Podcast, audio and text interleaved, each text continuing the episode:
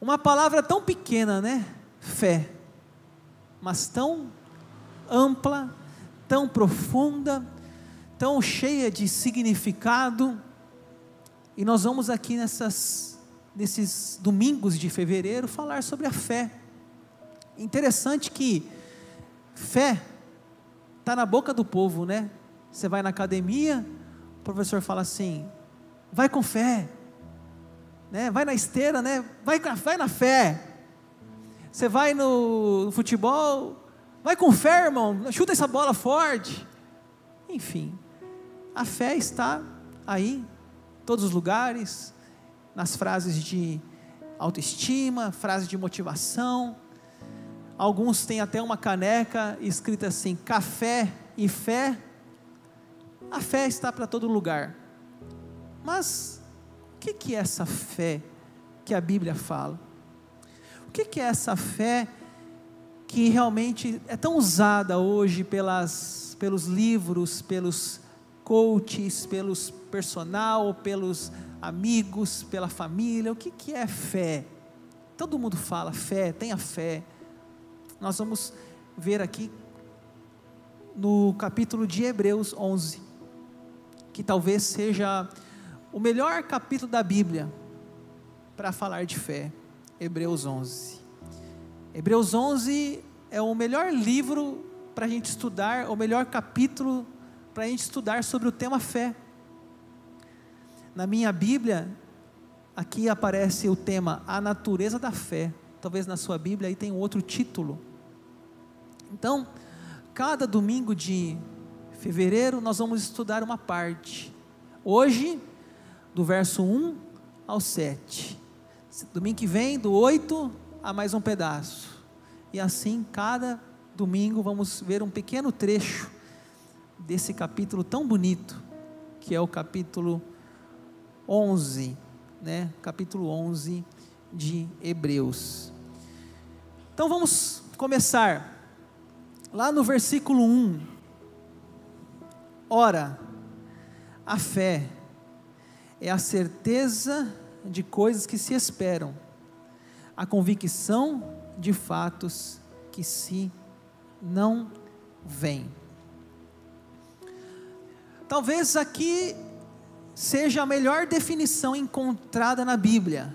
Fé é a certeza de coisas que se esperam, convicção de fatos que se não veem.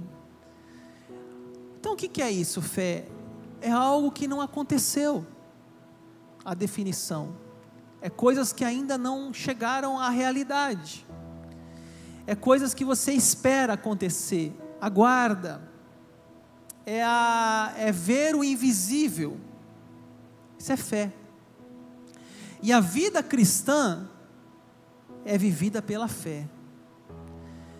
Agora, gente, é importante a gente falar a diferença dessa fé espiritual e a fé humana.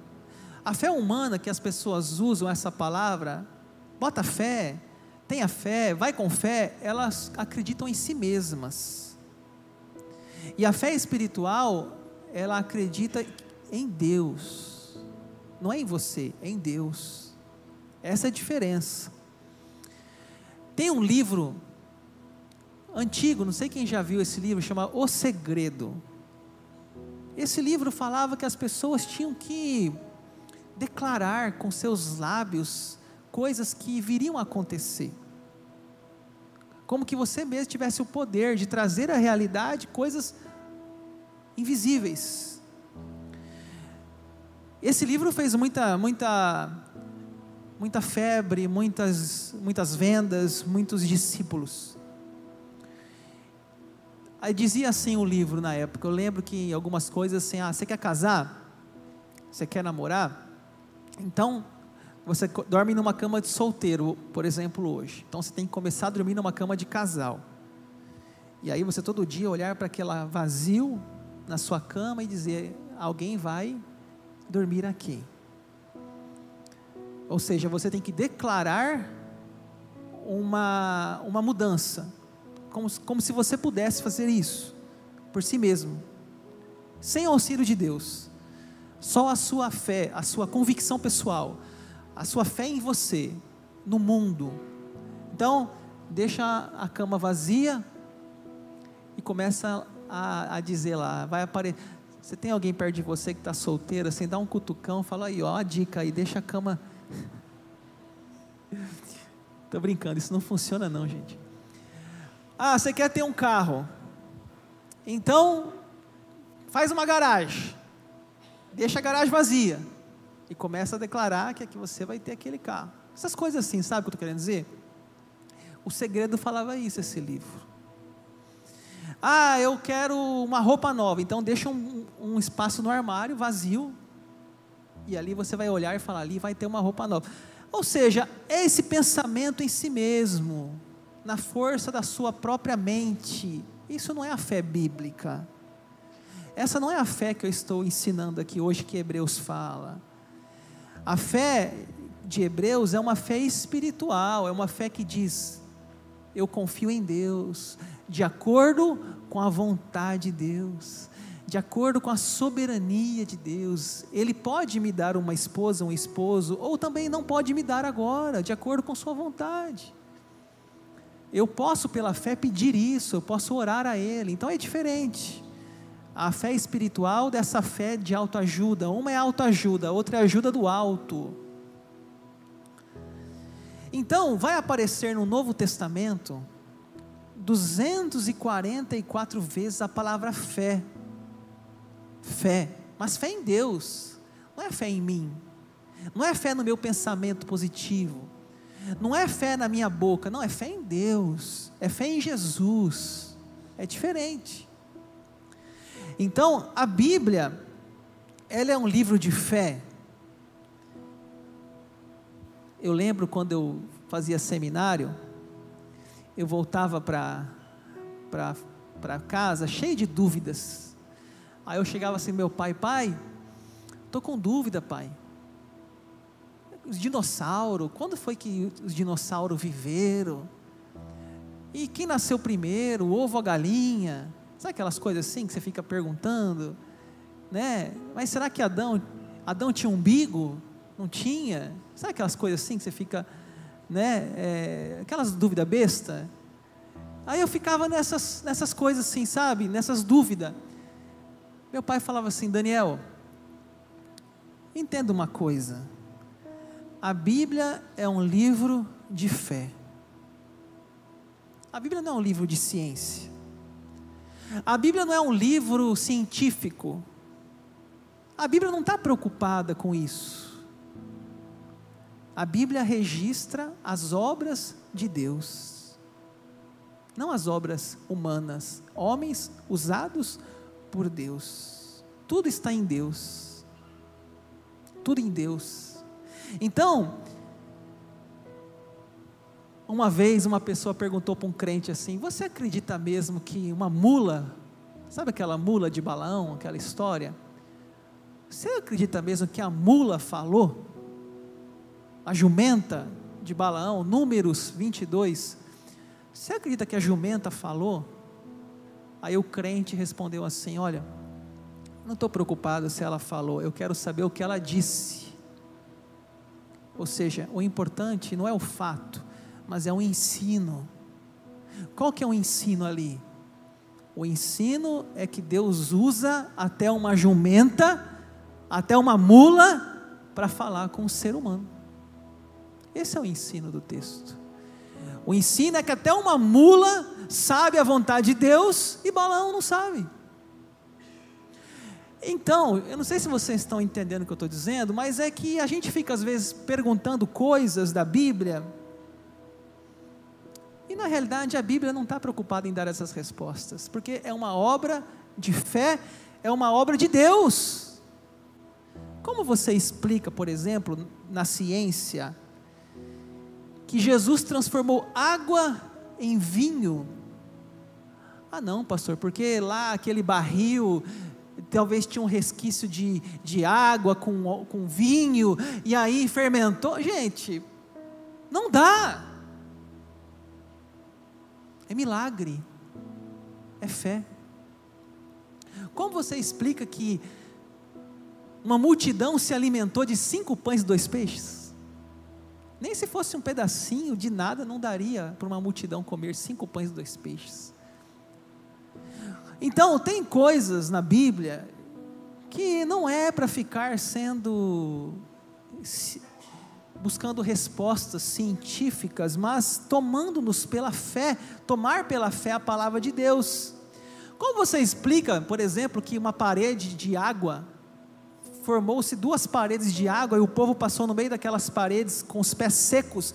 Eu fico imaginando o aquário do Mar Vermelho. Eu queria estar ali. Queria estar andando assim, olhando assim um tubarão, uma baleia. Falou, oh, tudo bem, meu amigo? Deus te abençoe, como vai? Gente, é o maior aquário do mundo esse. Como você explica isso pela ciência? Ah, não, porque no ano tal, do mês tal, do dia tal, houve um vento e houve uma seca, e aí ah, o mar de. Ah, gente, não se explica isso. É fé, não é ciência. Como você explica que um homem chamado Jonas foi engolido por um peixe? e ficou três dias dentro do peixe. Um cientista acha isso um absurdo. Um ateu acha isso uma loucura. Mas nós que cremos na palavra de Deus, nós afirmamos que aquele fato aconteceu. E Jesus Cristo citou esse fato, disse: Assim como Jonas ficou na barriga de um peixe, assim o filho do homem ficará três dias no ventre da terra. Com uma mulher chamada Mulher de Ló, é o nome dela, Mulher de Ló, virou uma estátua de sal. Ciência explica? Não explica, mas Jesus citou esse, esse fato. Então, gente, que eu quero dizer para vocês, a fé é isso. A fé é essa relação com Deus, não comigo mesmo, mas com Deus, um Deus capaz de todas as coisas, de milagres extraordinários, que só Ele pode fazer, não é o ser humano que faz, é Deus que faz. E parece que o ser humano ele tem dificuldade, né, com isso. Parece que o ser humano precisa pegar, tocar. O povo lá de Moisés lá falou para Arão: Vamos fazer um Deus aqui, porque um Deus palpável. Aí fizeram o bezerro de ouro. Porque Deus é espírito, eles não podiam ver Deus. Só Moisés falava com Deus. E olha, ainda falava com Deus assim, não era olho no olho, porque alguém vê, se, vê Deus não sobreviveria. Ah, vamos fazer aqui um, um, um bezerro, porque a gente vai ver. As pessoas têm dificuldade, gente, com a fé. Elas querem ver, querem apalpar, quer pegar, quer sentir. Por isso que tem igrejas hoje chamada evangélica que dá coisas, por exemplo, sal grosso, água abençoada. Põe seu copo de água aí na mesa, vai, vamos fazer oração. Aí ora, toma água. Oh, gente, mas a nossa relação com Deus não é pela fé? Para que um copo de água? toalhinha do apóstolo, travesseiro de Jacó. Para que isso? Materializar a fé, impossível. Deus não tem como. Alguém aqui por acaso tem uma selfie com Deus? Alguém por aqui, por acaso, tem o WhatsApp de Deus? Me passa aí, porque essa semana eu tenho uns negócios para resolver, quem sabe? Nossa relação com Deus é pela fé. Pela fé.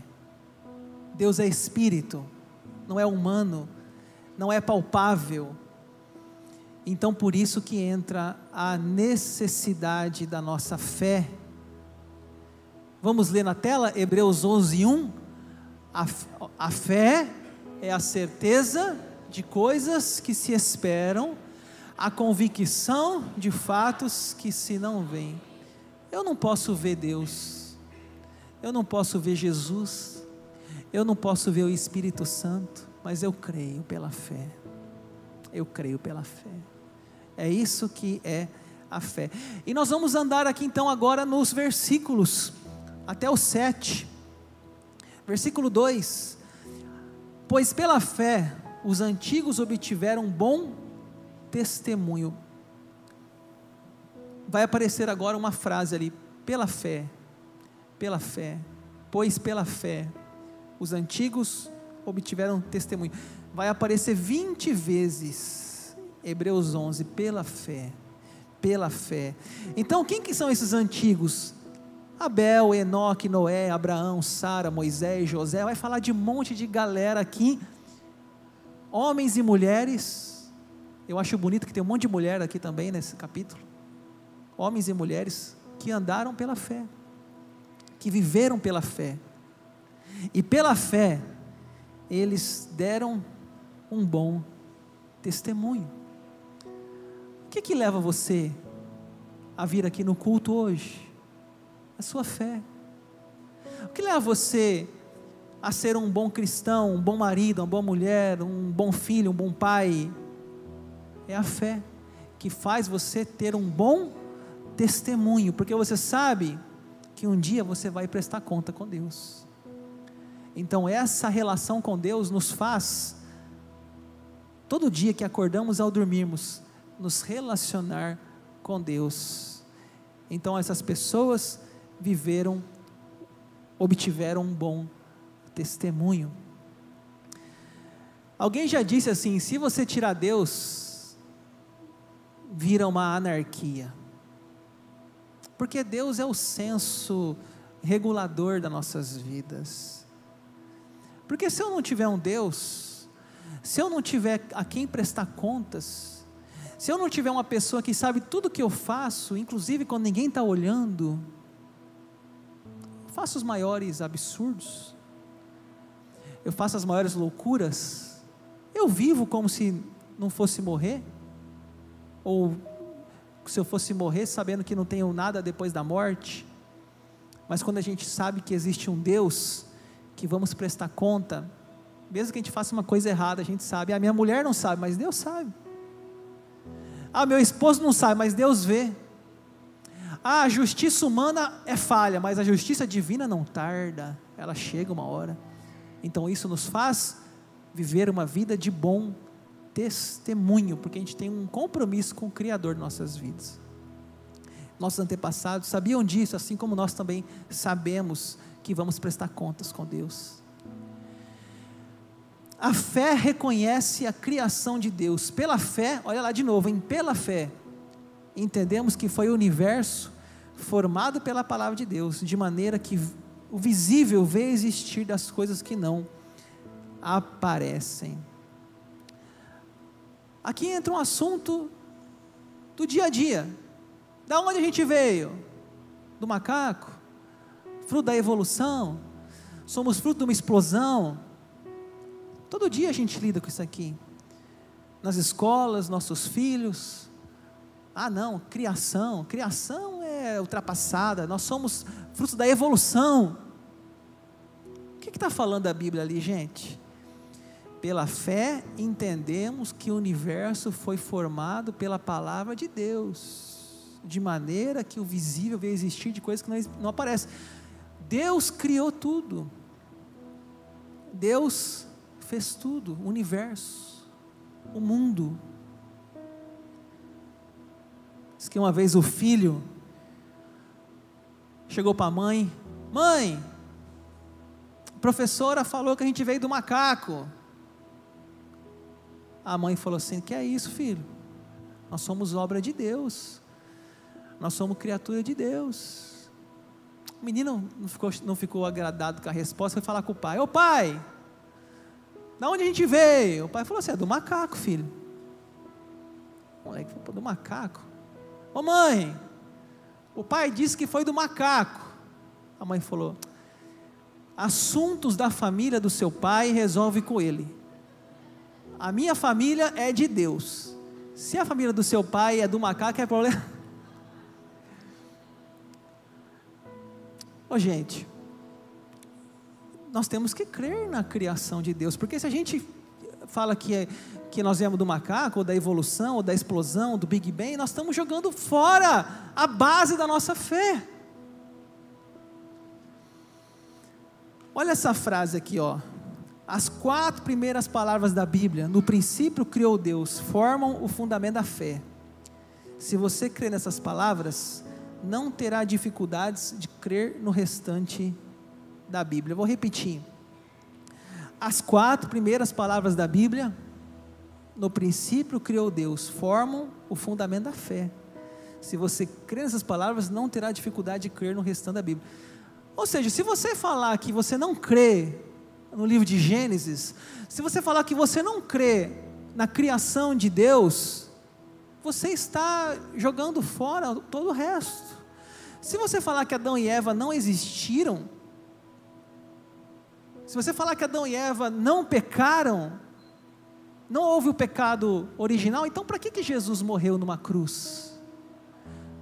Não precisava ter morrido numa cruz, o ser humano é bom.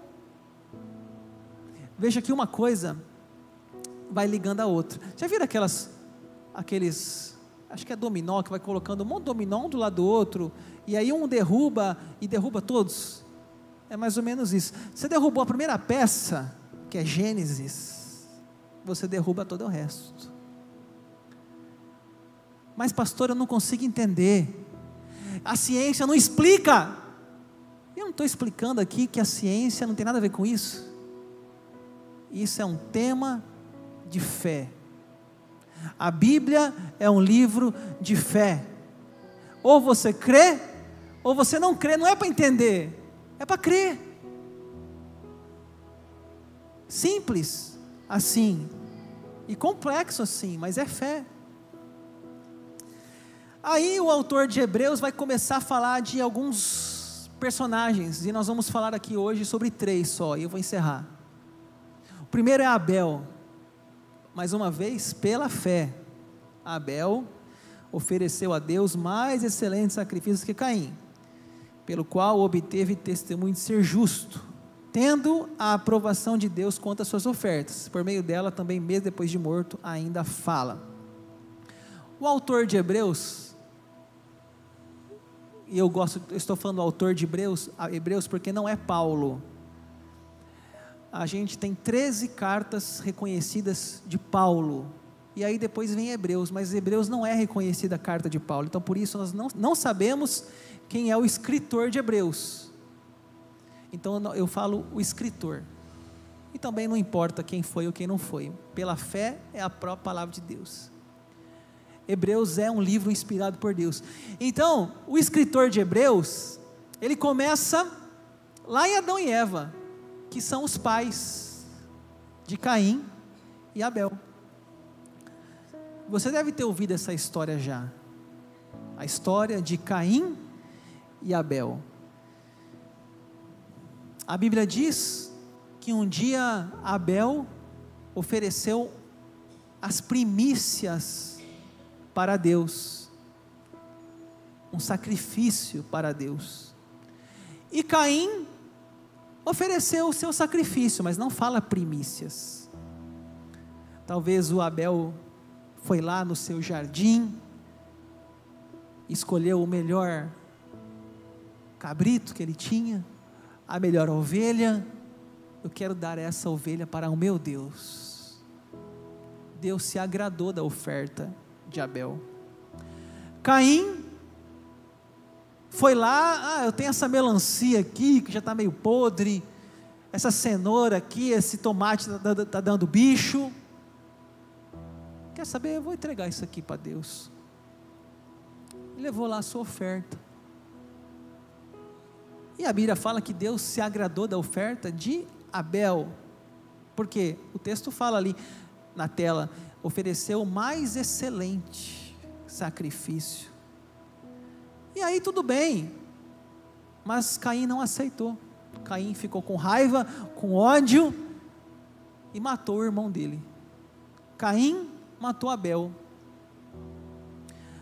Adão e Eva eram pais do assassino e do assassinado. Adão e Eva eram pais do, dos dois filhos que um matou o outro irmão. Muito triste. Primeira família da terra já começa desse jeito. E o livro de Hebreus, então, ele fala que foi pela fé que ele ofereceu esse sacrifício. Foi pela fé que ele obteve a aprovação de Deus. E por meio dela, mesmo depois de morto, ainda fala. Porque o texto de Gênesis vai dizer que o sangue de Abel clamava. Não ficou impune, Caim. E depois de tantos anos, ainda hoje, o testemunho de Abel é contado e contado. Porque Abel tinha um relacionamento com Deus especial ele ofereceu o seu melhor e foi morto pelo seu irmão. Pela fé, Abel viveu e morreu, e ainda hoje, mesmo morto, a sua história continua viva em nossos corações. O segundo exemplo que Hebreus nos traz é Enoque. Pela fé, Enoque foi trasladado para não ver a morte não foi achado porque Deus o trasladara, pois antes da sua trasladação obteve testemunho de haver agradado a Deus. Depois de falar de Abel, o escritor de Hebreus fala de Enoque. Quem foi Enoque? Temos poucas coisas sobre a vida dele. Gênesis capítulo 5 tem uma frase ali que fala assim: Enoque andava com Deus. Quando eu falo andar com Deus, quando a Bíblia fala andar com Deus, não é andar, gente, um passo para lá, um passo para cá. Não é isso. Andar com Deus é um relacionamento com Deus, é uma amizade com Deus. Mesmo hoje, uma pessoa cadeirante, mesmo hoje, uma pessoa que não tem pernas, ela pode andar com Deus, ela pode ter um relacionamento com Deus. É isso que quer dizer o original hebraico, andava com Deus, vivia em Deus, se relacionava com Deus. Então esse homem chamado Enoque, e essa expressão andava com Deus só aparece para dois personagens, Enoque e Noé.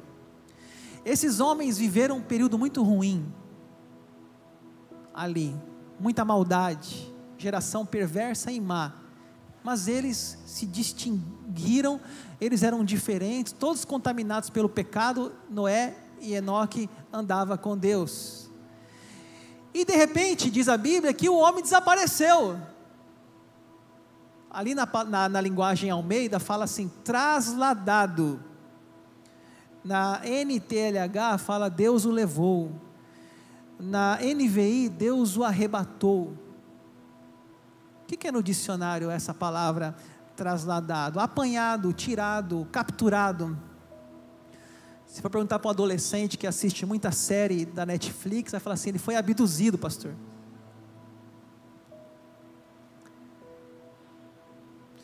Ô gente, mas falar uma coisa para vocês. Isso aqui não é uma coisa comum, não, tá? Isso aqui foi uma exceção. Aconteceu só duas vezes na Bíblia. Enoque e Elias, muito bem. Elias, capítulo de 2 Reis, capítulo 2, fala que Elias também foi arrebatado. Eles sumiram, esses homens, não morreram, não passaram pela morte. O texto está muito claro ali, ó. o texto fala: pela fé Enoque foi trasladado para não ver a morte. Deus tomou para si.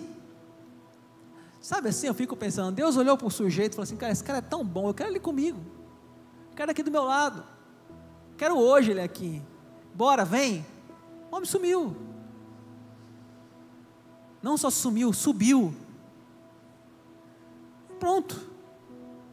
Nunca mais foi visto. Não foi enterrado. Deixou saudades para a família. Mas é assim. Você consegue entender pela ciência isso? Você consegue explicar pela ciência alguém que foi trasladado? A ciência vai falar: não, porque talvez ele se perdeu no caminho de casa. A ciência vai falar, não, porque ele foi sequestrado. A ciência vai falar, não, porque ele caiu numa, num buraco e ficou enterrado lá. Mas pela fé, a Bíblia diz que Deus o trasladara. Quem crê, crê quem quiser. Quem não quiser, não crê. É assim. Pastor, eu não consigo acreditar. Tudo bem, você com Deus. Mas a Bíblia fala, quando a gente ouve a palavra de Deus, como agora estou pregando, está ouvindo, isso vai aquecendo a nossa fé. A Bíblia diz assim: pela fé, a fé vem pelo ouvir a palavra de Deus. Você vai começando a ver essas histórias da Bíblia, você fala assim: rapaz, não é que Deus pode fazer essas coisas ainda na minha vida hoje? Então, pessoal, esse, esse homem aí foi trasladado. E por último, não, por último não. Antes do último, que é Noé, tem um versículo aqui fantástico. Eu queria que a gente lesse junto, porque o versículo 1 e o versículo 6 é de uma beleza indescritível. Vamos lá juntos? De fato, sem fé é impossível agradar a Deus, porquanto é necessário que aquele que se aproxima de Deus creia que Ele existe e que se torna galardoador dos que o buscam. Olha isso, gente. Sem fé é impossível agradar a Deus. E é necessário que aqueles que se aproximam de Deus creiam que Ele existe, sem vê-lo, sem tocá-lo, sem fazer uma selfie com Deus, sem o WhatsApp de Deus, mas Ele existe. Isso é fé. Isso é fé. E agora, o último personagem de hoje, Noé. Pela fé, mais uma vez, né? Pela fé, Noé, divinamente instruído acerca de acontecimentos que ainda não se viam, e sendo temente a Deus, aparelhou uma arca para a salvação de sua casa, pela qual condenou o mundo e se tornou herdeiro da justiça que vem da fé. Olha o que fala no texto lá: pela fé, Noé, divinamente instruído. Deus passou um mapa, um projeto para Noé: Noé, construa um barco. Ele foi divinamente instruído. Deus falou: faça tantos convés, faça tantos compartimentos, faça isso, tantos andares. Deus passou para ele tudo o que ele tinha que fazer, Deus passou para Noé.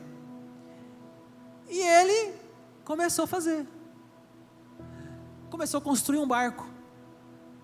Imagine, hoje, você passa aqui no Vila Aurora, aí você vê um terreno aqui, um cara construindo um barco, uma arca. O cara está louco. O cara está doido. Ah, porque vai chover, vai vir um dilúvio, vai vir muita água, e Deus mandou. Deus mandou, que história é essa, né? Você está tá doido?